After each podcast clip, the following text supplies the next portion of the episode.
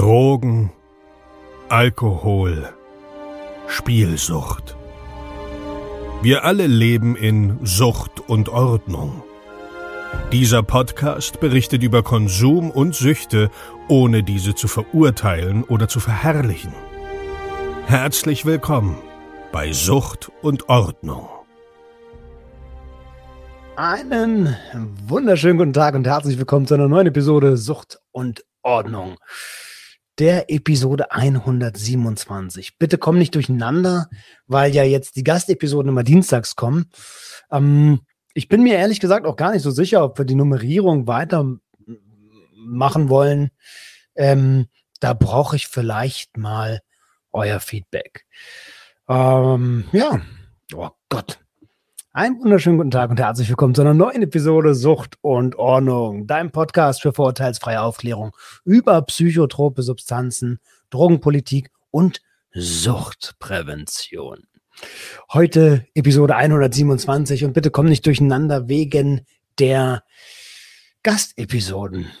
Ich bin mir sowieso nicht ganz sicher, ob wir vielleicht diese Nummerierung einfach mal aufheben sollen. Auf der anderen Seite ist das so der einzige Indikator, um alte Episoden wiederzufinden? Hm, schreibt mir doch gerne mal euer Feedback, weil es wird so oder so weitergehen. Ob jetzt 100, Episode 127 oder 150 oder was auch immer, äh, es hört ja nicht auf. Es hört nicht auf. Bevor die Episode losgeht, möchte ich mich bedanken. Und zwar bei Kirstin. Kirstin hat bei Steady ein Abo abgeschlossen, ähm, drei Euro monatlich, also ein veganer Döner auf Kirstins Nacken. Vielen, vielen lieben Dank, Kirstin, freue ich mich sehr drüber. Danke.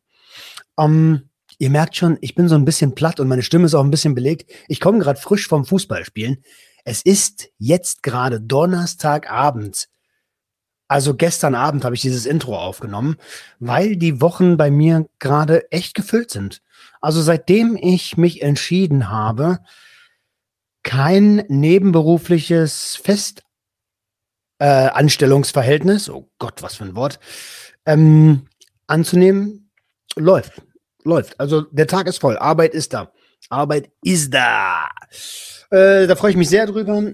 Und ähm, das zeigt mir, dass es ja, die richtige Entscheidung war. Ansonsten gab es heute auch die, ich war heute bei, auf der Therapie, Mama mia. Ich war heute bei meinem Therapeuten, so ist es richtig.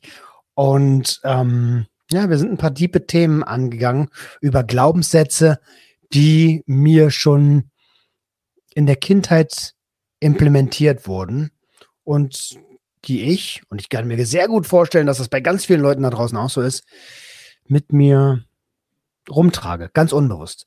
Aber dazu machen wir eine eigene Episode. So, jetzt geht es in die Episode mit meinem Kumpel Wilhelm. Ähm, aber bevor die Episode losgeht, möchte ich dir noch einen ganz wichtigen Satz sagen. Bitte denk dran, du bist ein Geschenk für die Welt. Viel Spaß mit der Episode.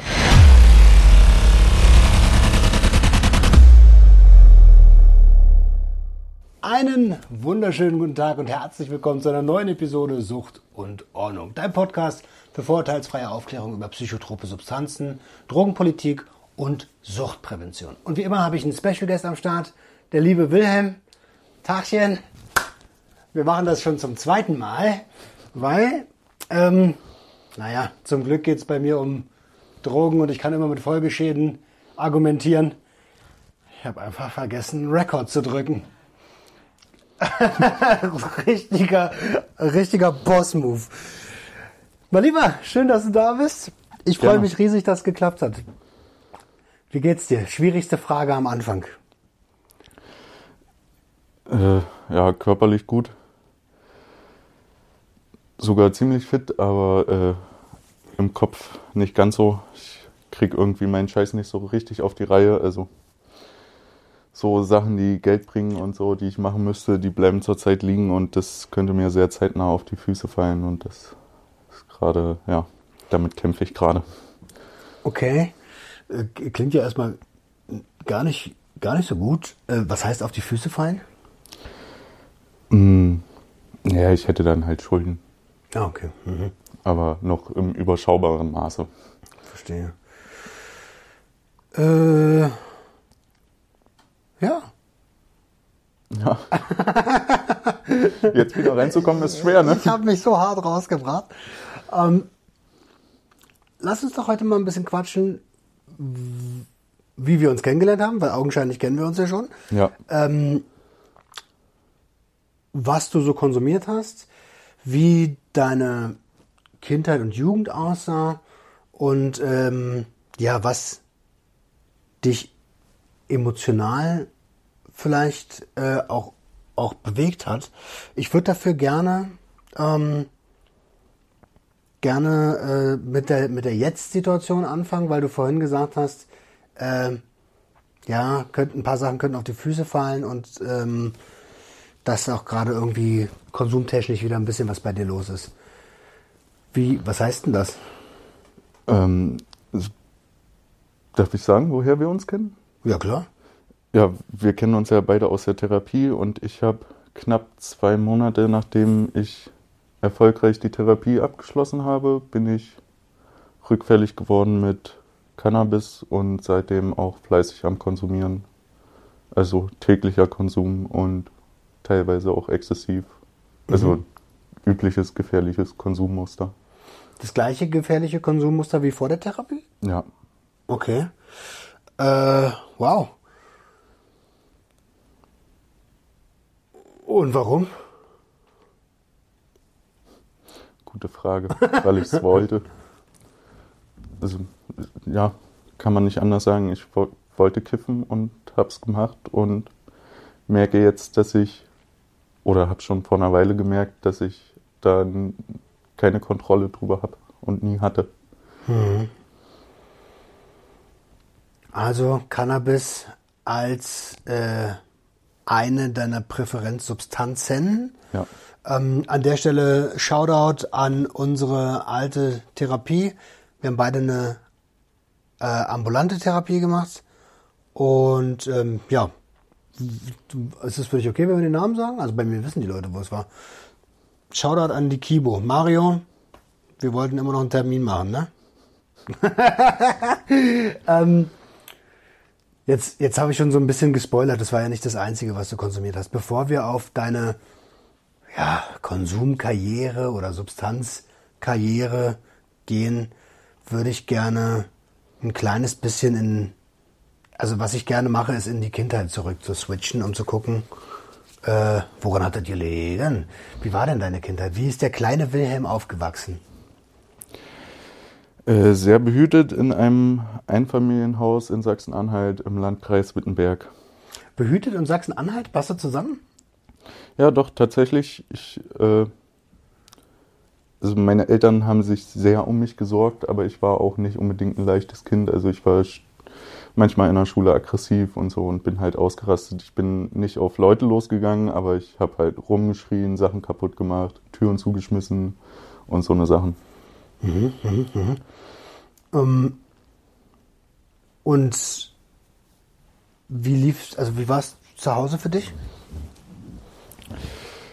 Also ich frage deswegen, weil bei mir war ja, ich habe mich zu Hause nicht wohlgefühlt, seit äh, der, der, der, der, der Freund meiner Mom damals da war, habe ich mich ja nicht mehr wohlgefühlt, bin dann irgendwie notorisch nicht mehr nach Hause gekommen und da war eigentlich schon, das war das, das Erste und dann ist die ganze Nummer gesteigert. Deswegen frage ich nach.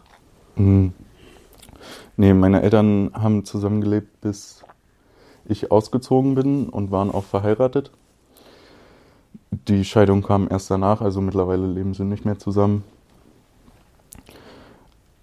Ja, ich habe mich wohlgefühlt zu Hause. Es war schön. Mittlerweile ist dem nicht mehr so. Wo, warum der Unterschied? Früher gut, heute nicht? Also alles Ähm. kann, nichts muss, ne? Ähm, an der Stelle vielleicht, sorry, dass ich nicht nochmal unterbreche, äh, falls ihr euch fragt, warum der liebe Wilhelm eine Maske aufhat, äh, bei der ersten Aufnahme habe ich gesagt, weil draußen Stroh liegt. Ähm, nein, natürlich ähm, muss bei so einem Thema, ne, Emotionen, Substanzgebrauchsstörungen, psychische Gesundheit, vielleicht andere äh, Störungen, ähm, ist der Inhalt viel, viel wichtiger als das Aussehen. Und ich freue mich überhaupt, dass, dass du dich mir anvertraust und die Community mitnimmst. Ähm, und deswegen wird auch nicht immer jeder mit Gesicht zu sehen sein oder mit der Originalstimme, weil ihr auch oft fragt, warum Dr. Ogens Stimme verzerrt ist. Die Leute haben in der Regel noch ein, noch ein Leben außerhalb meines Podcasts und da kann man angegriffen werden. Äh, sorry, also was hat sich geändert? Weiß ich nicht. Meine Kindheit und meine Jugend hat sich da abgespielt und ich habe keinen Draht zu den Leuten da gefunden. Dementsprechend, was soll ich da außer meine Mutter besuchen und vielleicht meine Oma? Mehr habe ich damit nicht mehr zu tun und ich möchte da auch nicht mehr hin zurück. Mhm. Also, wie war es in der Schulzeit für dich dann? Also, du warst wahrscheinlich dort in der Schule, ne? Ja, in Wittenberg direkt. Äh, nicht unbedingt beliebt. Also in der Grundschule ging es noch einigermaßen, aber Realschule war dann mehr oder weniger die Hölle für mich. Ich habe nicht so richtig Anschluss gefunden. Ähm, war dementsprechend viel zu Hause und ja, wurde da ein bisschen überschüttet mit Aufmerksamkeit, die ich nicht haben wollte. Hm. Ja. Äh, also so helikoptermäßig oder wie, wie meinst du das? Nee, nicht helikoptermäßig, aber ein pubertierender Junge chillt nicht gern mit seiner Mutter. Ist halt einfach so. Ja. 100% Real Talk, Alter. okay, das heißt, deine, deine Mom, also wollte mehr Zeit mit dir verbringen, als dir lieb war. Nicht mal unbedingt das, aber alleine schon, wenn sie mich gefragt hat, wie es in der Schule war, hatte ich schon gar keinen Bock mehr, das zu beantworten, weil wie soll Schule gewesen sein? Es war scheiße. Ich habe äh, wieder mit kaum jemandem gesprochen, habe eventuell in der Hofpause noch einen Nackenklatscher bekommen und das waren die Highlights meines Tages. Äh, eventuell konnte ich mir in einer der Hofpausen noch irgendwo eine Kippe schnurren. Oder so. Das war mein Schultag so. Also es war nicht schön. Also, okay. Wir sprechen hier von Gewalt, also körperlich, aber auch psychisch wurdest du gemobbt und ich weiß, dass, naja, fragen wir erstmal so. Ich würde schon sagen, dass das Ziel teilweise einiger Mitschüler war, mich zu mobben, ja, und mich fertig zu machen, aber ich kann denen das nicht übernehmen, weil jeder jedes Opfer kann auch zum Täter werden, so auch ich. Und ich habe das in späteren Zeiten dann auch gemacht und bin da heute überhaupt nicht mehr stolz drauf. Also mhm. Also tatsächlich habe ich, als ich meinen Realschulabschluss nachgeholt habe, auch jemanden aus der Klasse rausgeekelt mit. Und das war auf jeden Fall nicht die feine Englische und auch nicht in Ordnung.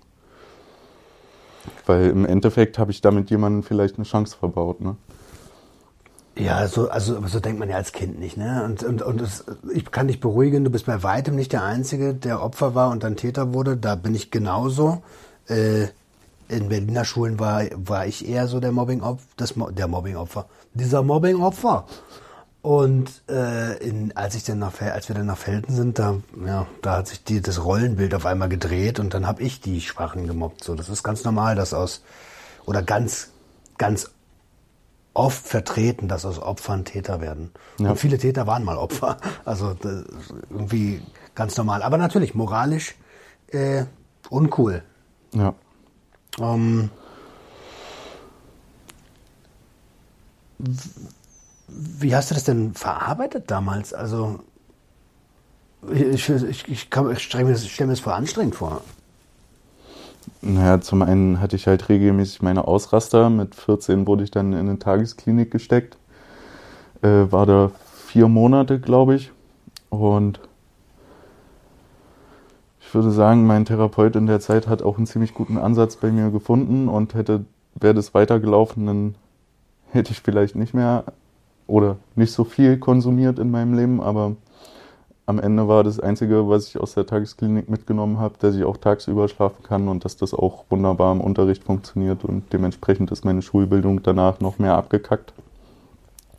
Ich habe mich dann auch an die eher unbeliebteren Kids gehalten, damals auf der Schule, wenn man das so sagen kann. Und da war dann Substanzgebrauch mit 13 schon ein Thema. Mit 14 hatte ich dann das erste Mal Kontakt dazu, also insbesondere, zu Crystal und Cannabis. Hm. Mit 15 habe ich dann das erste Mal Cannabis konsumiert, in der Schule tatsächlich. Und mit 16 das erste Mal Crystal und dann bin ich auch von der Schule runter, Okay, dann war die Schulzeit quasi vorbei, ohne Abschluss. ohne Abschluss. Ähm, Substanzgebrauch mit 13, war es eine legale oder eine illegale Substanz, die du als erstes konsumiert hast? Äh, legal, das war Alkohol. Ähm, jetzt bist du ja noch, also du bist ja deutlich jünger als ich. Äh, wie sah denn deine, deine, wie sahen denn deine Konsummuster damals aus und wie sah deine, also gehen wir mal erst durch die Substanzen vielleicht. Was hast du alles konsumiert? Äh, ja, weiß ich nicht, mit 14 das, 13 oder 14 das erste Bier, das war damals Retterbier, das billigste vom Billigen. Was Aufwischen aus der Brauerei. Genau, genau das. Und dementsprechend hat es auch nicht besonders gut geschmeckt. Ähm, dann kam Cannabis. Ich hatte jemanden an meiner Schule, der jeden Tag mindestens 30 Gramm bei hatte, um halt die Schule zu versorgen. Also es war für mich leichter, 10 Gramm Gras zu kaufen, als eine Schachtel Zigaretten. Ja. Ich habe bei jeder Gelegenheit damals schon gekifft, aber ich hatte nicht so oft Gelegenheit, weil ich von meinen Eltern nicht so viel Taschengeld bekommen habe, weil sie sich wahrscheinlich schon denken konnten, dass das nach hinten losgeht. Also ich wurde auch vorher schon beim Rauchen erwischt und ich glaube, meine Eltern waren nicht scharf drauf, dass ich dann anfange, mir Zigaretten oder anderes davon zu kaufen. Aber spannend, dass die, also meine Eltern waren ja auch so, ne? Irgendwie dann ab 14 kein Taschengeld mehr bekommen. Mittlerweile weiß ich, dass ich irgendwie mal für mehrere tausend Euro äh, Sex-Hotlines angerufen habe. Das habe ich völlig verdrängt irgendwie. Daraufhin kein Geld mehr bekommen. Aber das Eltern reagieren immer ziemlich ähnlich, ist mir aufgefallen. In all den Geschichten, also in meiner und in allen Geschichten, mit denen ich spreche, Menschen, mit denen ich spreche, dass das Geld gekappt wird in der Hoffnung, damit die Entwicklung zu stoppen, anstatt ähm, also wirklich sich auf die Ebene des Jugendlichen zu begeben und zu schauen, was ist denn los? Ja, Verrückt. Hat's ge Doofe Frage. Hat's geklappt mit dem kein Geld? also manchmal bin ich früh zur Schule gekommen, habe dann jemanden aus einer anderen Klasse getroffen, der hatte ein Bier dabei und meinte, ey, komm, lass noch mal zu Kaufland, fix eine Schachtel Kippen klauen, wir packen uns hinter die Turnhalle und sagen, der Bus hatte Verspätung. Und ja, dann gab es halt auch ab und zu habe ich jemanden getroffen, der hatte, wollte halt noch fixen Kopf rauchen, früh vor der Schule. Und da hat man dann auch noch einen abbekommen oder in der Hofpause hinter der Turnhalle. Standard. gab ja damals schon Leute, deren Rucksackinhalt für die Schule war was zu trinken, die Pfeife und ein Grinder. Also Also, was hatte wart ihr schon fortschrittlich mit dem Grinder? ja, kam auch erst sehr spät. Vorher waren noch Flyer und Schere angesagt. Ja, genau so. ah, okay, okay. Ähm, das heißt, du hast dich dann mit den Emotionen, die du in der Schule hattest, weil, also al- ein allein alle- gelassener Jugendlicher, quasi, Mehr oder weniger, ja. also auf jeden Fall emotional, ähm, mit den Leuten umgeben, denen es genauso ging, die auch vielleicht nicht die Beliebten waren, die dann aber, wie du ja auch, dann das Glück in den Substanzen gesucht haben. Ja. Selbstmedikation, würde ich das jetzt mal benennen. Ähm, okay, also Alkohol, Cannabis, Ja, mit äh, 16, das waren der, das war, glaube ich, ein Tag, bevor ich auf Klassenfahrt gefahren bin nach Stralsund. Da hat mir jemand meine erste Bahn angeboten und das war bei einem Kumpel zu Hause und ich war schon die ganze Nacht wach. Und früh um sechs oder so habe ich gefragt, ob ich auch eine Bahn kriege und da hieß es dann, nee, du bist noch keine 18, du darfst nicht. Und es hat keine Viertelstunde gedauert, dann kam einer auf mich zu und meinte, ey, geh mal ins Bad, da liegt eine für dich. So, und dann, äh, ja, das war meine erste Bahn Crystal und die hat von früh um sechs äh, bis abends 18 Uhr gehalten. Um 14 Uhr habe ich noch einen Kopf geraucht und abends sollte ich dann noch meine Sachen für die Klassenfahrt packen. Das habe ich gerade so noch geschafft und dann äh, bin ich umgefallen, ja. Das heißt, du warst total auf Sendung. Ja. Und auch vor meinen Eltern tatsächlich. Also ich habe das erste Mal Mischkonsum, Crystal und Cannabis und bin dann zu meinen Eltern nach Hause und habe denen vorgespielt, es wäre alles in Ordnung. Meinst du, die haben dir das abgekauft? Oder wussten die, was da los ist? Also Eltern sind ja, die haben ja in der Nee. Regel keinen Plan so. Nee, die, nein, die hatten überhaupt keinen Plan von dem, was da gerade bei mir abging. Also ich war dann auch, also nach der Klassenfahrt kamen ziemlich schnell die Sommerferien und ich war fast die kompletten Sommerferien habe ich bei dem Kumpel gewohnt, bei dem ich auch konsumiert habe und habe auch weiter konsumiert. Dann, also nicht jeden Tag, aber in regelmäßigen Abständen gab es dann halt hauptsächlich Methamphetamin und Gras. Wie sah so ein Tag damals aus? Also, also wenn Methamphetamin nicht der tägliche Begleiter war, aber ich kann mir vorstellen, dass es bei dir nicht anders war als bei mir. Das Gras war Standard irgendwie? Auch nicht unbedingt. Okay. Damals war das, also konnte ich mir halt einfach nicht leisten. Ich musste schnurren quasi. Und dementsprechend saß ich gern bei Dealern oben, also bei einer Dealerin speziell, da ist einmal die Stunde, ist die Fliese rumgewandert und die Pfeife direkt hinterher. Da saß ich mal, da saß ich nur eine Nacht oben, aber das war die dritte Nacht, die ich wach war. Ja, und da habe ich dann auch das erste Mal Nebenwirkungen von den Substanzen gespürt. Ich bin am nächsten Morgen wollte ich wieder zu dem Kumpel nach Hause und konnte fast nicht mehr aufrecht gehen, weil ich eben drei Tage nichts gegessen hatte, kaum was getrunken, Magenkrämpfe und dann sich durch die halbe Stadt schleppen. Okay. Ähm, ja, was, also Crystal ist, ist, ist schon mega potent, ne? Ja, Was war die längste Zeit, die du wach warst? das waren die drei Tage. Ah, okay. Es gab später noch mal eine Nacht mit oder ein paar Nächte mit MDMA und Amphetamin kombiniert. Mhm. Das ging, glaube ich, ähnlich lange. Also ein ganzes Wochenende. Also MDMA kam dazu. Ja, mit 17 das erste Mal Ecstasy und später dann auch in kristalliner Form. Mensch.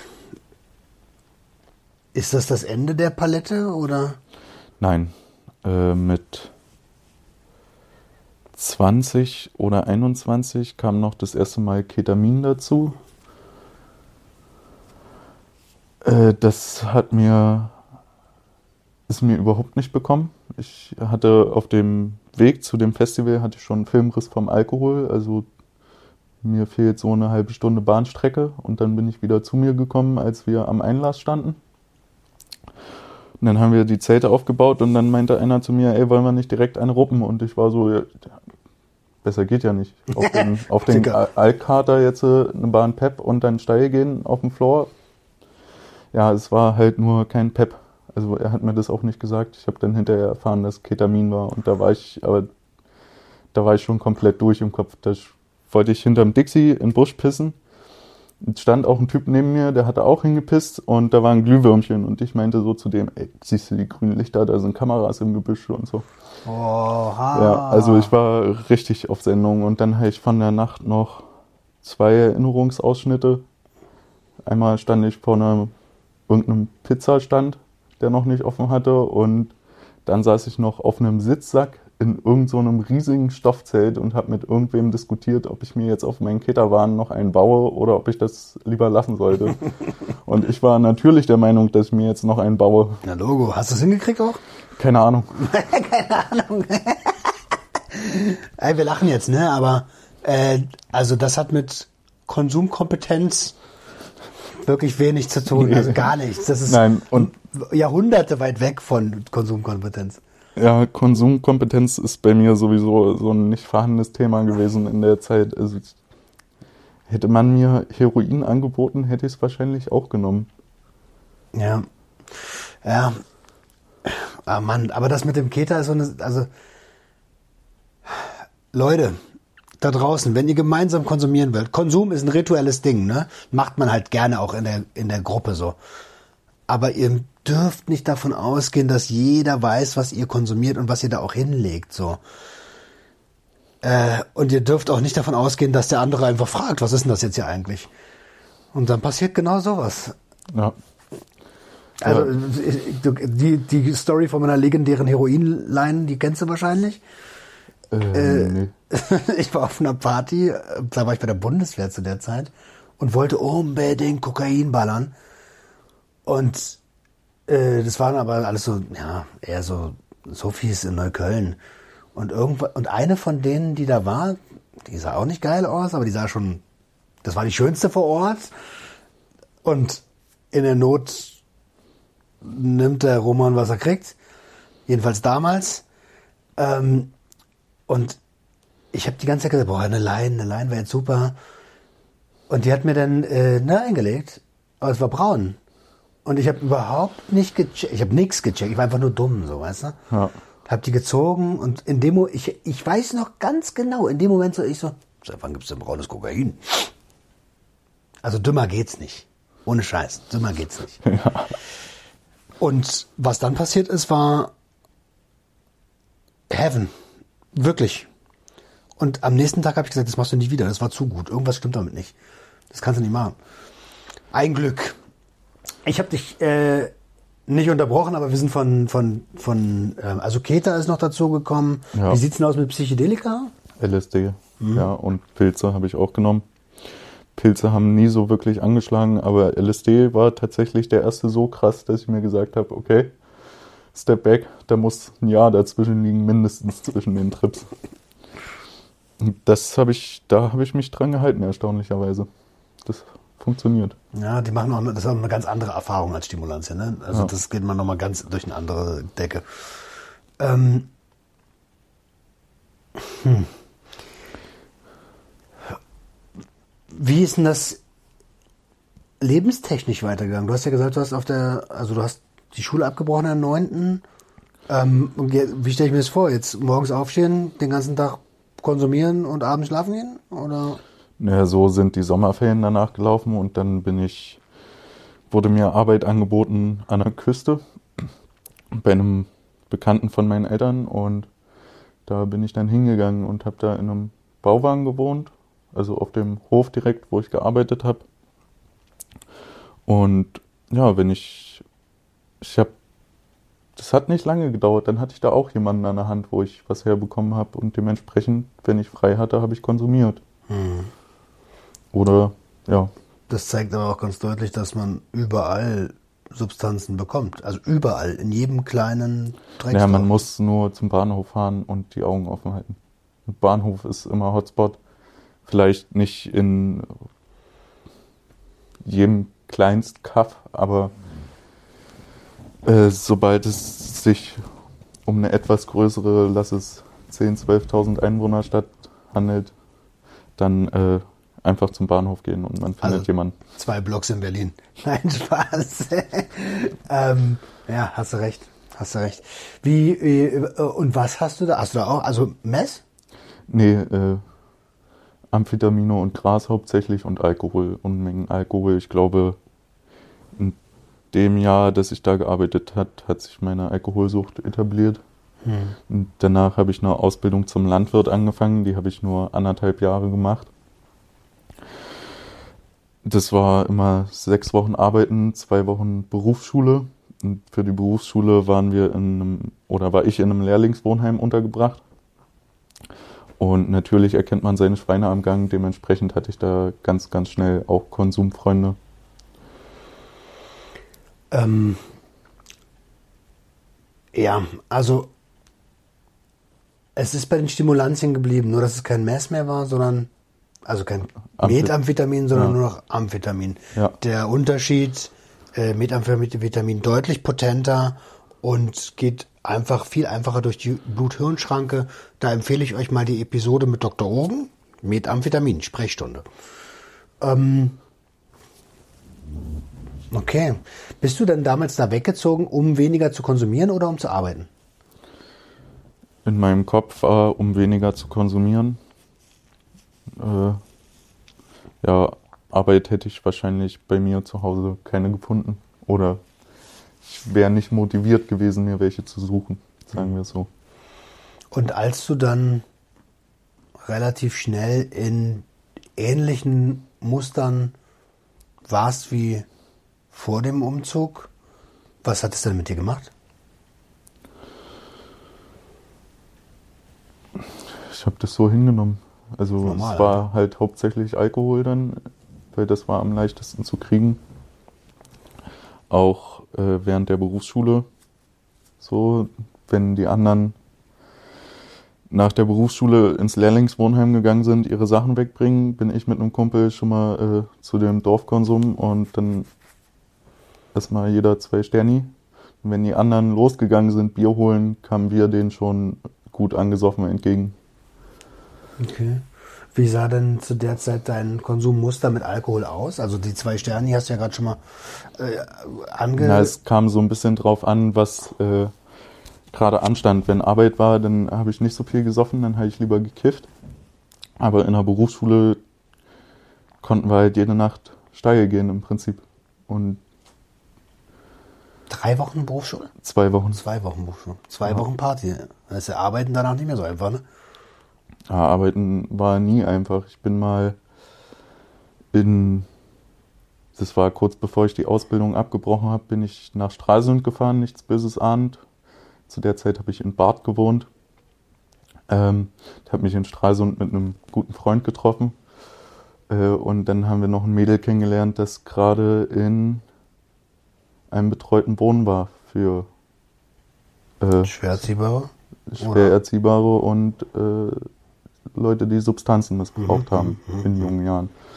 Und dieses Mädel ist mit uns in eine Bar gegangen. Ähm, dann nachdem wir jeder vier Bier und vier Jägermeister hatten, bis auf sie. Sie hat fast gar nichts getrunken. Sie hat nur den letzten Jägermeister von meinem Kumpel getrunken.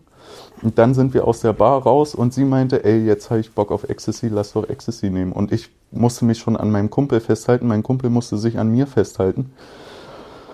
Und wir waren beide so, ja, Ecstasy. Gute Idee. Ja, und dann haben wir uns, ich glaube, äh, gelbe UPS waren das. Und wir haben die halt äh, deutlich zu hoch dosiert. Wir sind dann zu Fuß bis nach Bron gelaufen. Das sind von Stralsund so acht Kilometer. Sind da irgendwie in, einem, in einer leer stehenden Garten, Gartenlaube verschimmelt bis früh um vier. Dann sind wir langsam wieder zu uns gekommen und dann habe ich auf die Uhr geguckt und festgestellt, ey, jo, zwei Stunden, dann muss ich arbeiten. Da habe ich ein Taxi gerufen, habe die beiden zu mir gebracht und bin zur Arbeit gefahren. Aber Hardcore auf Sendung. Aber ja, volles Ballett. Scheiße. Chef, was hat er gesagt? Der äh, hat mich nicht gesehen. Und selbst wenn, äh, weiß nicht, ob ich das hier sagen darf, aber als ich da angefangen habe, hat der gerade dafür gekämpft, seinen Führerschein wieder zu kriegen wegen Alkohol. Ah. Ja, also, Also- wir, reden- wir nennen ja keine Namen. Also. Ähm, okay, verstehe. Ah, Junge, ähm, warst du jemand, der, also alles, was ich bisher gehört habe, ist Konsum in der Gruppe. Hast du auch allein konsumiert? Ja, das ging dann los, nachdem ich die Ausbildung abgebrochen hatte, nach Stralsund gezogen bin. Da habe ich angefangen, meinen Realschulabschluss nachzuholen. Und war zu der Zeit labil, äh, oft aggressiv, auch gegenüber Leuten, die ich bis heute sehr schätze und sehr mag. Und dementsprechend wollten dann eine Zeit lang viele Leute nichts mit mir zu tun haben. Und dann kam einer, den ich durch Demonstrationen kannte, kam dann auf mich zu und meinte, ey, ich habe mir einen neuen PC besorgt, willst du meinen alten haben, wir können zusammen zocken. Ähm, Mega. ja, mit dem habe ich dann regelmäßig zusammen gezockt und halt auch sehr viel gesoffen. Also er hat gerne gesoffen, ich habe gerne gekifft. Und dann saßen wir halt jeder bei uns zu Hause. Ich hatte meine Pfeife am Schreibtisch, er hatte seine 5, 6 Bier auf dem Mhm. Schreibtisch und dann haben wir halt zusammen CSGO gezockt. Und dann hat hatte er irgendwie zwischendurch seinen Job verloren und dann äh, sind wir Ende des Monats immer zusammen losgezogen, Pfandflaschen sammeln, dass wir uns noch ein Abendbrot leisten können. Und so, und dann war das halt eben kein Abendbrot, sondern, also gut, Abendbrot war auch dabei, aber hauptsächlich haben wir von dem Pfandgeld auch wieder Suff geholt. Ja, voll sozial eigentlich, ne? Also wenn wir damals keine Kohle hatten, haben wir sonst. Also, wir, ich glaube, wir hätten jemanden abgezogen oder so. Was wir haben bestimmt auch oft Leute abgezogen. Also es ist ja schon die, die sozialere Variante zu sagen, hey, ich gehe los, such mir Pfandflaschen oder Schnorre oder sowas. Ja, Trotzdem, was, was macht das mit dir, wenn du das gerade sagst? Weil, äh, also das ist ja, das, jeder Mensch, der das hört, hat sofort ein Bild von jemandem im Kopf. Also jemand, der Pfandflaschen sammelt oder jemand, der schnort, da gibt's sofort Bilder im Kopf. Ne? Ähm, was macht das gerade mit dir? ich bin froh, dass es nicht mehr so ist. Glaube ich dir. Also, ja, was soll man dazu sagen? Na, Ich kann bin einfach sein, dass froh, dass ich nicht mehr so am Hasseln bin, dass ich äh, mein Geld auf der Straße irgendwie zusammenkratzen muss. So. Da habe ich auch keinen Bock drauf. Das ist scheiße anstrengend und nervt einfach nur. Als ich nach, äh, nachdem ich meinen Abschluss, also meinen Realschulabschluss nachgeholt habe, dachte ich mir so, ey, ich habe das hier mit zwei abgeschlossen. In teilweise, also die Matheprüfung, die habe ich geschrieben, da war ich besoffen. Da habe ich den, die Nacht vorher bis früh um fünf mit zwei Leuten in Stralsund Wodka gesoffen. Und bin dann am nächsten Tag zur Matheprüfung und Hast du mit zwei bestanden? ja, ich glaube zwei oder drei. Und Crazy, Alter. ähm, ja, dann dachte ich mir, Alter, bisschen zusammenreißen, bisschen weniger konsumieren, dann kannst du dein Abi auch schaffen. Und dann hat mir meine Schwester die Schule hier in Berlin empfohlen. Und dann habe ich in Stralsund alles stehen und liegen lassen und bin nach Berlin gekommen tatsächlich und hatte dann hier natürlich zu kämpfen mit Wohnung finden. Normal in Berlin. Ja, und das hat ein Jahr gedauert, bis ich dann, äh, also ich hatte eine Wohnung in Neukölln, in einer Gropiusstadt. Das war, da hat jemand ein Zimmer angeboten. Da habe ich einfach nicht gerne gelebt. Die ganze Wohnung war voll mit Hertha-Fahren. Da hatte ich schon gern Bock drauf. weil, ähm, dann Combat 18 Sticker in der Wohnung. Oh, okay, alles klar. So, ich war da nicht oft, ich war da nicht gerne, ich war da nicht lange, aber ich war dann eine Zeit lang Dingen- gemeldet. Also ich meine, du hast ja vorhin gesagt, du warst, bist auf Demonstrationen gewesen so und das ist ja irgendwie Feuer und Eis in einer Wohnung, so das geht gar nicht, ne? Ähm, du wirst lachen, aber ich bin eine Zeit lang sogar mit einem äh, 15 Zentimeter langen Iro rumgerannt. Und Springerstiefeln und kaputten Hosen. Also ich sah auch nach Also. Schnorren und Pfandsammeln aus so ein bisschen. Tatsächlich. Ja, deswegen ist dieses Combat 18 ist ja das komplette Gegenteil. Ja. Also das, das hätte ja, das wäre nicht lang gut gegangen, glaube ich. Nee, und als ich da drauf, also ich habe mir sind die nicht aufgefallen, ich habe nur das Hertha gesehen und war schon durch mit dem Typen und äh, jemand anders hat mich darauf aufmerksam gemacht und dann war auch jedes Mal, wenn ich da war, hatte ich so eine Krawatte, dass ich eigentlich am liebsten in sein Zimmer marschiert wäre und ihn, weiß ich nicht. Aber da kommen wir doch auf einen guten, eine gute Überleitung. Gute Überleitung. Du, du hast auf, auf Alkohol äh, ja auch eine Menge Scheiße gebaut, ne? Ja, Wie sah das aus? ähm, rumpöbeln, rumgrölen hauptsächlich und irgendwann war ich mal, also ist jetzt ein Beispiel, ich war mit einer verflossenen, also damals war ich noch mit ihr zusammen, äh, irgendwie bei ihrer Familie und die ganze Familie hat fleißig hoch die Tassen mit Goldkrone, äh, weiß ich nicht, was die da reingemischt haben. Ich glaube Goldkrone Fanta. Mhm. Wollten und irgendjemand hat mich gechallenged von wegen, äh, kannst du eh nicht mithalten. Und dann mhm. ich so, Alter, mach voll das Glas, immer wieder, immer wieder, immer wieder. Und irgendwann habe ich dann halt angefangen, äh, meine Ex voll zu pöbeln wie blöde. Von wegen, äh, zu mir haben sie gesagt, ich kann einfach nur ficken und muss ja nicht so viel Scheiße mich drum kümmern, äh, was soll das alles und so. Also richtig übel, wo sie mir, als sie mir das am nächsten Morgen erzählt hat, da äh, war ich auch krass enttäuscht von mir.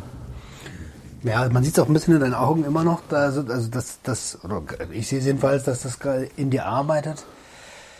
Äh, aber auch da kann ich dich beruhigen, bist bei weitem nicht der Einzige, der auf äh, Alkohol aggressiv wird. Es ist statistisch gesehen ist also an den allermeisten Gewaltstraftaten ist Alkohol beteiligt ja. ähm, und und ausfallend gegenüber Frauen zu werden, das habe ich auch gemacht damals. Also wenn ich voll war, dann ich habe also ich habe schon oft erzählt, dass ich immer der Typ war, der auf dem Klo gelegen hat. Bei jeder Party war ich der Typ, über den die rüber mussten, damit mhm. die aufs Klo konnten und weil ich halt schon auf dem Hinweg mir teilweise die Lichter ausgeschossen habe. Ähm, und wenn ich dann irgendwie mal eine attraktiv fand, so dann war ich ja nicht in der Lage auf äh, normales Flirten so. Ich war äh, einfach genauso wie sonst Assi war, war ich da auch Assi. Da habe ja. ich dann gewundert, dass ich eine Abfuhr kassiere. So. Heute lache ich darüber und denke mir so selber schuld, Mann. Ähm, war das denn nur verbal ausfällig werden und ja. rumgrüllen oder? Ja, schon. Also ich habe ich wüsste nicht, dass ich jemanden zusammengeschlagen habe. Ich glaube auch nicht, dass ich in den Zuständen, an die ich mich nicht erinnere, äh, noch in der Lage gewesen wäre, irgendwen groß zu boxen. Also ich habe so kleine Erinnerungsausschnitte von, wo der Filmriss losgeht, so. Und da war das schon immer so, dass ich äh, ein Auge zukneifen musste, damit ich auch wirklich den Menschen anspreche, den ich meine und äh, dabei möglichst breitbeinig stehen und die Füße gut verteilt haben, damit man stehen bleibt. Auch das kenne ich. Einmal, also immer wenn ich Alkohol konsumiert habe, früher, mache ich ja nicht mehr, weil äh, der Rausch ist auch eigentlich gar nicht so geil. Außerdem, ja. Äh, ja, Alkohol ist auch immer so ein bisschen der Türöffner zum Kokain. Ähm, und das will ich nicht. Alkohol ist der Türöffner für alles. es ist, äh, ist, so katastrophal. Die Hemmschwelle ist sofort weg, wenn ich nur einen Tropfen Alkohol in mein Blut reinkriege. Es ist unglaublich. Ich würde sofort wieder alles machen. Also, ist das so, ja? Ja, es ist total irre. Um, ähm, ich, äh, einer meiner letzten Rückfälle kam zustande, weil ich eine Serie geguckt habe und in der Serie hat sich jemand hat gerade jemand eine neue Leber bekommen und die erste Handlung von ihm ist, dass er sich von seinem jüngsten Sohn ans Ufer schieben lässt und sich einen Schnaps aufmacht. Und ich habe die Serie halt gesehen und in dem Moment war bei mir alles klar. Jetzt sofort Alkohol und ich bin dann zu Edeka gegangen. Durch den optischen Reiz. Ja, äh, auch weil ich das verstehen konnte, was also. in dem Typen vorgeht, dass er einfach weitermachen will. Und ja, keine fünf Minuten später hatte ich das erste Bier drin und wusste, dass wenn ich das zweite trinke, dann höre ich nicht wieder auf. Und ich habe das zweite dann sein gelassen. Wann war das? Ich hatte danach nochmal einen Filmriss. Äh, das war, weiß ich nicht, Februar, März. Also dieses Jahr? Äh, nee. Äh, letztes Jahr. Äh, vor, der, vor der Therapie. okay. Ah, okay, check. Ja. Vor der Therapie. Ähm, Okay, auch hier würde ich die Überleitung nutzen. Wann kam denn in dir der Gedanke hoch, ey, irgendwie, was ich hier mache, weiß ich gar nicht, ob ich das mein ganzes Leben lang machen will. Das erste Mal kam der Gedanke auf mit 2016. Da war ich 20, 21 so in dem Dreh. Da ging es irgendwann los, dass ich äh, mit einer Gedankenspirale zu kämpfen hatte, wenn sobald ich alleine war, die immer nur beim gleichen Thema geendet ist, nämlich Suizid. Hm. Und dann habe ich gemerkt, dass ich, wenn ich so weitermache, keine große Zukunft mehr vor mir habe. Und dann bin ich das erste Mal in die Entgiftung gegangen. Es war eine komische Entgiftung. Es, ja, die wollten mich irgendwie auf ewig da behalten. Also ich hatte einen auf Station, der war da schon vier Monate und da dachte ich mir, was, So was soll ich so vier Selbst- Monate entgiften? Bisschen wie so eine Selbsthilfegruppe, so eine mit, äh, mit, mit, mit kirchlichem Hintergrund. Viele Selbsthilfegruppen sagen ja, du schaffst es nicht. Scha also, wenn du die Selbsthilfegruppe sein lässt, dann wirst du rückfällig. Das ist natürlich Blödsinn. Damit machen sie dich ja selber abhängig von sich. Also, Ja. ähm, jetzt hast du gerade was ganz Spannendes gesagt und ich würde es gerne ungern, weil ich weiß die Brisanz des Themas. Ähm, äh, und, und deswegen würde ich da gerne ein kleines bisschen Licht drauf leuchten. Die Gedanken waren, gingen Richtung Suizid. Wie, wie, wie hat sich das, also wie, kannst du uns da mal mit reinnehmen? Ich, äh,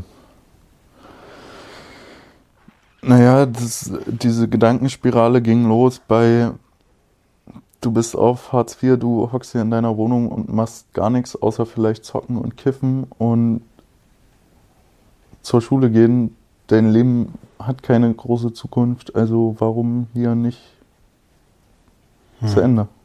Also warum nicht hier einen Cut machen? Ähm, da krieg ich direkt einen stechenden Schmerz in der Schläfe. Ähm, alles andere als lustig, ne? Also ich weiß nicht, äh, ich habe das in der ersten Aufnahme auch schon mal. Maximilian Pollux, ist das ein Begriff? Ein Bekannter vom. Ja. Ja.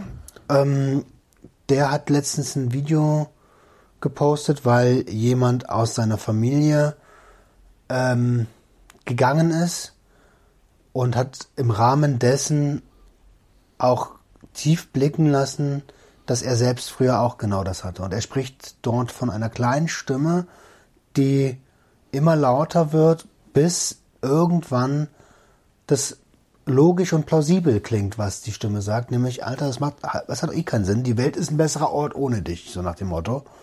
Das, äh, den Gedanken hatte ich noch nicht, dass die Welt ein besserer Ort wäre ohne mich. Ich hatte eher den Gedanken, dass es egal ist, ob ich hier bin oder nicht. Na, okay, okay. Ähm, letztendlich hat mich immer die Vorstellung davon abgehalten, wie äh, meine große Schwester das aufnehmen würde. Falls du die brauchst. Alles gut. Ähm, so, Kamera hat, hat lassen Hasen abgespackt. Heute ist, äh, heute ist ein technisch guter Tag. Ich bin heute Morgen wach geworden und habe schon so gemerkt, boah, äh, Wetter grau, es wird nicht hell. Es wurde auch nicht hell in mir selbst irgendwie. Ähm, das habe ich ganz, ganz oft, also nicht ganz oft, aber manchmal, dass, dass ich direkt schon merke, so eigentlich ist heute ein Tag, da willst du nicht. So, da lass mich mal in Ruhe, Welt. Ähm, ja, und jetzt merke ich so die ganzen kleinen Dinger, die so passieren und nehme die noch ein bisschen deutlicher wahr. Wo waren wir stehen geblieben? Wir waren bei deinen Gedanken, der kleinen Stimme, die lauter wurde und bei der du gesagt hast, äh, du dir gesagt hast, wofür? Wofür Ja. leben? Macht ja eigentlich keinen Sinn so. Äh, wenn du das heute aussprichst, wie geht's denn dir damit? äh, macht mich fertig, weil ich das auch noch nicht zu 100% hinter mir habe, habe ich das Gefühl.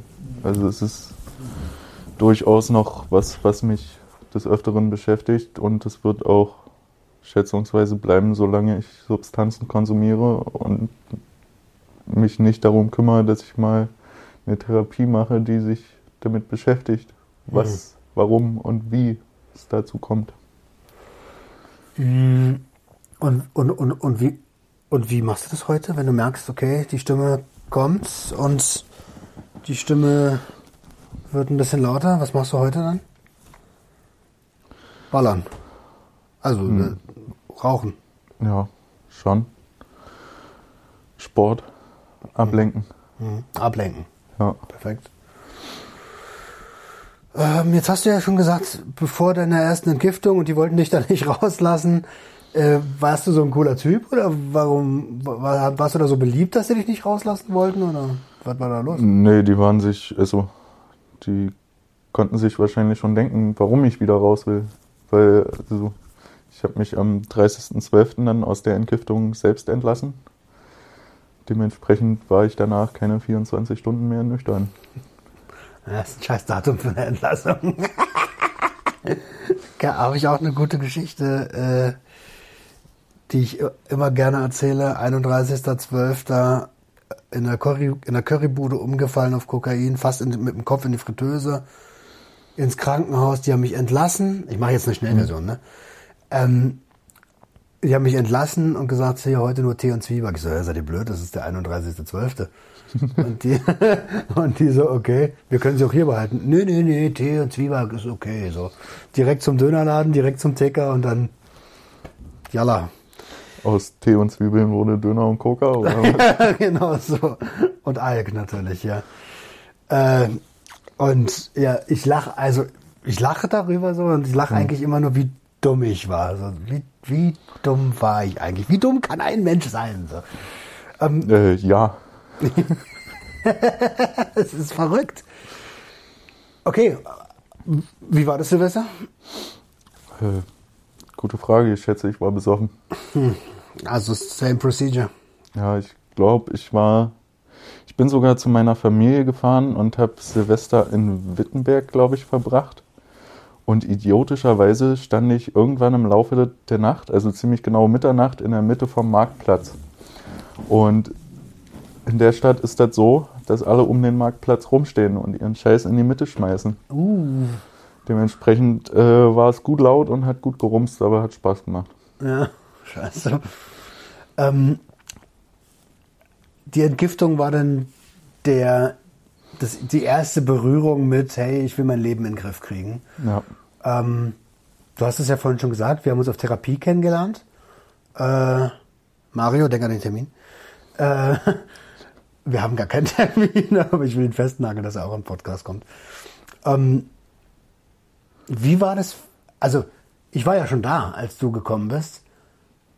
Wie hast denn du die Situation wahrgenommen? Ambulante Therapie, äh, die ganzen Leute, die da rumlaufen und so. Naja, ich war ja ein halbes Jahr, bevor ich in die Therapie gekommen bin, in, in der Entgiftung hier in Berlin bei Countdown. Mhm, mh, mh. Grüße gehen raus an der Stelle. Ähm,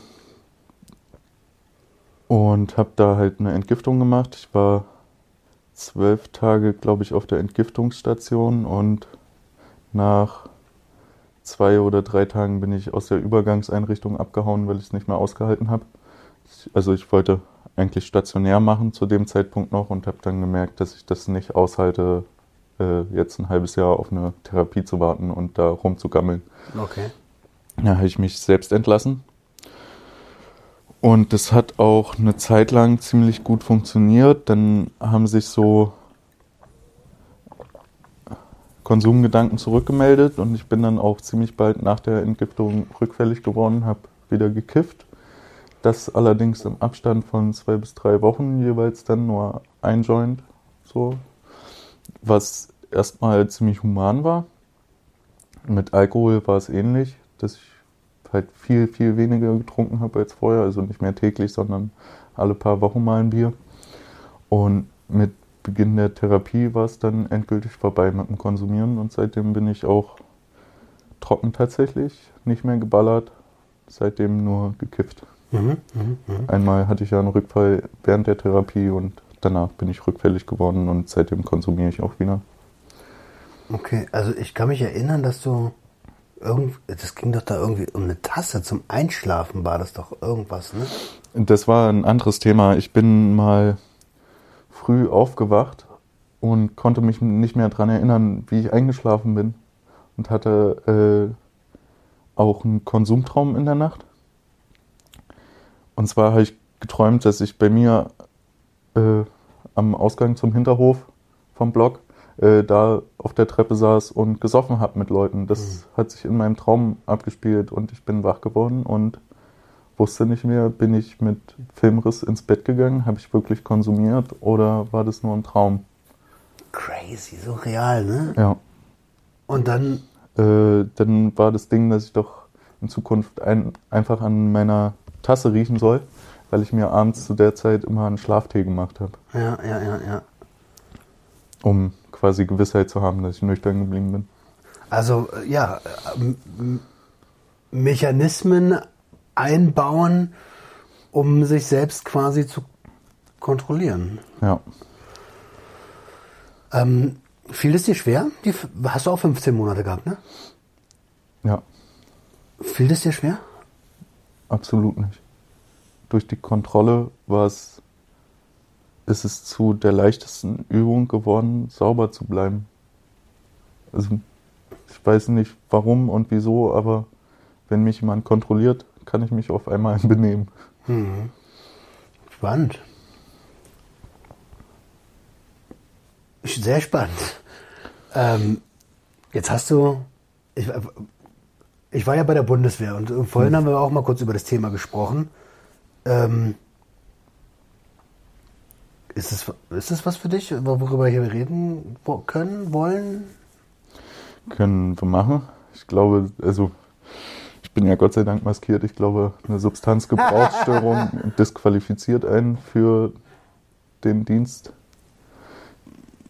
Weiß ich gerade gar nicht, aber ich meine, äh, da, darauf will ich ja hinaus. Ich, ich werde dir gleich eine Frage stellen, aber erzähl mal, warum, was ist da los, Bundeswehr? Mm, Na, bin grundsätzlich schon immer fasziniert von Armeen. Also insbesondere Fremdenlegion hat mich ziemlich fasziniert und halt die US Navy SEALs. Sind halt beeindruckende Einheiten, ja. Und äh, weiß ich nicht, ich finde die Technik spannend, die die benutzen. Ich finde die Waffen spannend. Ich finde es spannend, sich im Wald zu verstecken, so dass einen wirklich nicht mal ein Wildschwein sieht. Finde ich einfach interessant und würde ich gerne lernen. Und äh, speziell würde ich gerne Leben retten lernen bei der Bundeswehr, also Medic. Cool. Also das ist ja ein, ein, ein mega guter Ansatz. Ne? Ja. Mir ist nur gerade, weil es gibt so ein Sprichwort, beim Bund lernst du saufen. Ich bin mir gerade nicht so sicher, ob es die beste Umgebung ist. Also, oder ob du dich abkapseln kannst von. Das frage ich mich halt auch und da, äh, das ist auch so ein Angstpunkt, der da reinspielt, wenn ich darüber nachdenke. Und äh, also jetzt im Moment hält mich mein eigener Substanzgebrauch noch davon ab, überhaupt in äh, hier Wehrdienstberater aufzusuchen. Ja, wie ich mit dem Alkoholkonsum dann in der Truppe umgehen sollte, habe ich keine Ahnung, aber wahrscheinlich so wie im Alltag auch wegignorieren. Situationen meiden. Ja. Ja. Ähm, gibt's, also wir, wir haben jetzt nur ganz kurz die Therapie an, angeschnitten. Wir haben uns ja da auch kennengelernt im Rahmen der Gruppengespräche dann. Also es war ja gesplittet auf Einzelgespräche und Gruppengespräche und einmal in der Woche gab es halt ein Gruppengespräch. Und eventuell Ja. hat man sich noch bei der UK unter der Woche kurz getroffen. Äh, Urinkontrolle, für die, die nicht wissen, was UK ist. Ähm, also es hat funktioniert. Der Kontrollmechanismus hat funktioniert. Was hat dir, was hast du mitgenommen aus der Therapiezeit? Was mir bis heute nicht aus dem Kopf geht, ist ähm, der Spruch, du wirst nie wieder so konsumieren, wie du vorher konsumiert hast. Wer hat denn den gebracht?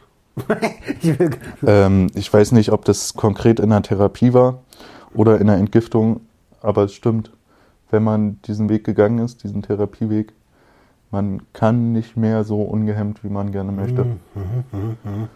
weil man immer, also was ja auch gut ist eigentlich, anfängt zu reflektieren, so, was Genau. ist das jetzt? Ist es gefährlicher Konsum? Ist es, äh, ist es ein ein Ausrutscher? Ist es vielleicht bewusster Konsum? Ist es, ja, okay, verstehe. Mhm.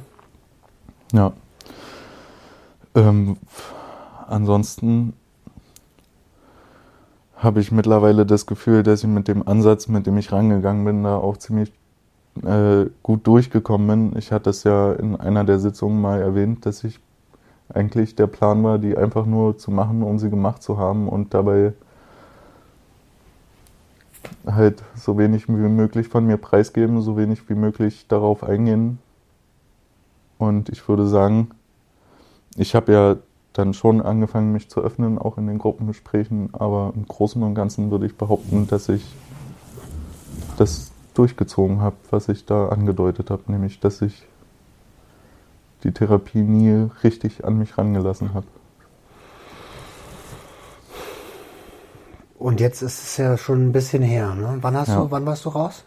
Juni. Im Juni letzten Jahres. Wieso hast du das nicht an dich rangelassen? Weißt du das? Hast du Angst? Also, was ist die Angst gewesen? Wahrscheinlich war es ja eine Angst, ne? Ja, kann ich nicht so konkret sagen. Tatsächlich. Ich weiß nicht, warum. Ja. Angst, jemand an mich ranzulassen, ja. Ja. Irgendwie so. Aber weil Nähe auch gleich Verletzlichkeit bedeutet? Ja. Klingt voll plausibel. Also, ja, macht Ja. Sinn. Macht Sinn. Und man hört ja da auch nicht nur schöne Sachen, ne? Ganz im Gegenteil. Äh, ich, ich, ich fand die, also, weil das ist jetzt das erste Mal, dass ich irgendwie mit jemandem aus der Therapie, nach der Therapiezeit, äh, irgendwie ein bisschen intensiver rede. Ähm, ich fand es, ich fand es wertvoll. Ich fand es schon sehr wertvoll. Ich habe eine Menge über mich gelernt. Das, ich habe eine Menge über mich selbst gelernt. So. Das möchte ich dem auch gar nicht absprechen und ich habe bestimmt auch einiges mitgenommen und einiges gelernt in der Zeit. Aber um langfristig meine Ziele erreichen zu wollen, hätte ich da mich mehr öffnen müssen und mehr an mir arbeiten müssen, glaube ich. Also so, sollte auch kein Front sein. Ne? Ich habe jetzt Ja. nur mal für mich reflektiert, was mir das gebracht hat. Ne? Ähm, und, und siehst du eine Möglichkeit in Zukunft, diese Ziele zu erreichen, indem du dich wem auch immer öffnest? Ich glaube tatsächlich, dass ich auch meine Ziele erreichen kann, ohne mich irgendwem zu öffnen, aber ich würde es lieber, also ich würde lieber nochmal eine Therapie machen und nochmal versuchen, Gründe für bestimmte Verhaltensmuster zu finden. Vielleicht, wollte gerade sagen, vielleicht ist es auch nicht die, also das Ziel der Drogentherapie, auch wenn nicht die Drogen therapiert werden, sondern die Patienten, ähm, ist es ja im Prinzip, also von, von dem Rentenversicherungsträger ist das Ziel, dass du wieder arbeitsfähig bist. Das ist das einzige Ziel. Und von der Einrichtung ist das Ziel, dass du abstinent bist. Also auch mit, hat Mar Mario ja ganz, ganz, äh, ganz eindrücklich auch gesagt, komplett Abstinenz, also ein Abstinenzansatz, was in der Konsumgesellschaft eh schon schwierig ist. Aber ähm, vielleicht ist es einfach gar nicht die, die Therapie für die Substanzgebrauchsstörung, die du brauchen würdest, sondern eher eine, eine Art Psychotherapie oder Verhaltenstherapie. Ja, kann schon sein, weiß ich nicht. Ich kenne mich halt damit nicht aus. Ich weiß, dass ich äh, zuweilen zu depressivem Verhalten neige. Also ich würde jetzt nicht sagen, dass ich Depressionen habe, davon bin ich meilenweit weg, aber doch schon depressive Ansätze zu sehen sind und vielleicht müsste ich dagegen mal was tun in therapeutischer Hinsicht. Ich weiß es nicht. Ja, gra- also auch gerade bei Depressionen ist das ja so ein Ding. Bist du, also heute ist das schon ein bisschen besser, aber es gibt auch so viele Mediziner da draußen, die bei ein wenig Lethargie oder die einen bei einer Depression Lethargie unterstellen und ich finde es teilweise, also ich habe aus meinem eigenen Umfeld das mitgekriegt über Jahre, wie, wie das über auf, ach, das bildest du dir ein, geschoben wurde.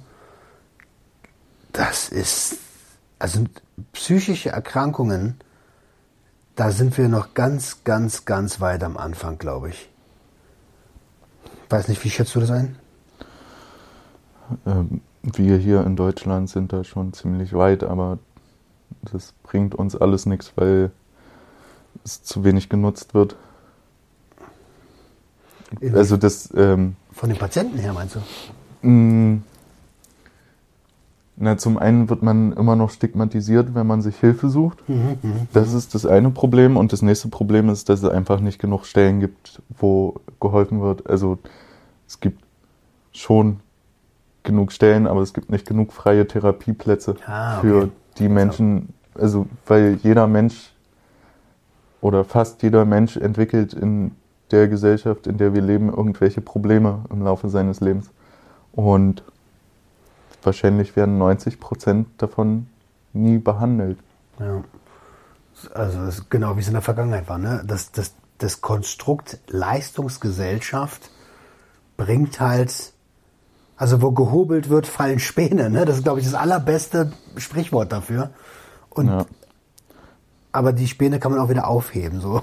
Und das wird halt nicht gemacht. Und es ist auch verpönt, wie du selber schon sagst. Es ist verpönt, sich Hilfe zu suchen. In, in gewissen Berufsgruppen sowieso, gerade unter unter toxischer Männlichkeit, so, ne? Verrückte Nummer. Also ich glaube immer noch, dass wir da ziemlich am An Anfang sind. Mal lieber, wie, wie geht's weiter bei dir? Was ist dein Plan? Ähm, irgendeinen sozialen Beruf suchen. Also erstmal Abi zu Ende machen, nebenbei hoffentlich bald einen Minijob finden. Nach Möglichkeit irgendwas in Richtung Pflege. Und dann einen sozialen Beruf ergreifen, also entweder Rettungssanitäter würde ich gerne machen oder vielleicht kann ich mich auch noch aufraffen, soziale Arbeit zu studieren. Mal gucken. Okay. Um, und wie ist, also du hast ja vorhin, glaube ich, schon mal ein bisschen reingesprochen, wie sieht's mit dem aktuellen Konsum aus und wo sind da deine Ziele? Äh, ich konsumiere täglich THC. Ähm, manchmal erst abends, manchmal direkt zum Frühstück. Ist so unterschiedlich. Äh, langfristig würde ich das gerne wieder einstellen, weil mir dadurch ein Haufen Möglichkeiten verwehrt werden. Also ich bin einfach, ich kann ja noch nicht mal eine Woche in Urlaub fahren, ohne mir vorher Gras für die Zeit zu holen und das will ich einfach nicht. Also ich möchte nicht jedes Mal auf meinen Dealer angewiesen sein, wenn ich irgendwas vorhab, dass ich ja, ich bin abhängig von meinem Dealer. Ich bin grasabhängig und damit abhängig von meinem Dealer und das nervt mich und das möchte ich nicht mehr und es gibt auch noch ein paar andere Sachen, die mich an dem Konsum nerven. Also Zum Beispiel?